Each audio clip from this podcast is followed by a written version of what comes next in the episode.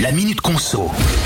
Les Français semblent bien déterminés à partir en vacances cet été et malgré cette envie de bouger, le prix des voyages en avion continue hein, encore et toujours d'augmenter, plus 23,8% au mois de mars et ça va même jusqu'à plus 40% pour les vols vers l'outre-mer.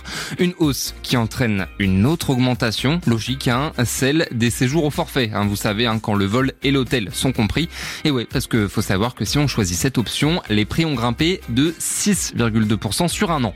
Alors aujourd'hui, le prix moyen d'un séjour au forfait est environ de 1439 euros.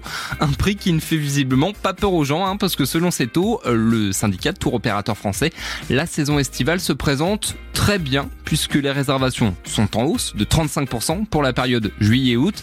Et parmi nos destinations préférées, on peut par exemple citer la Grèce et les Baléares en tête de liste, suivi de la Tunisie ou encore du Maroc.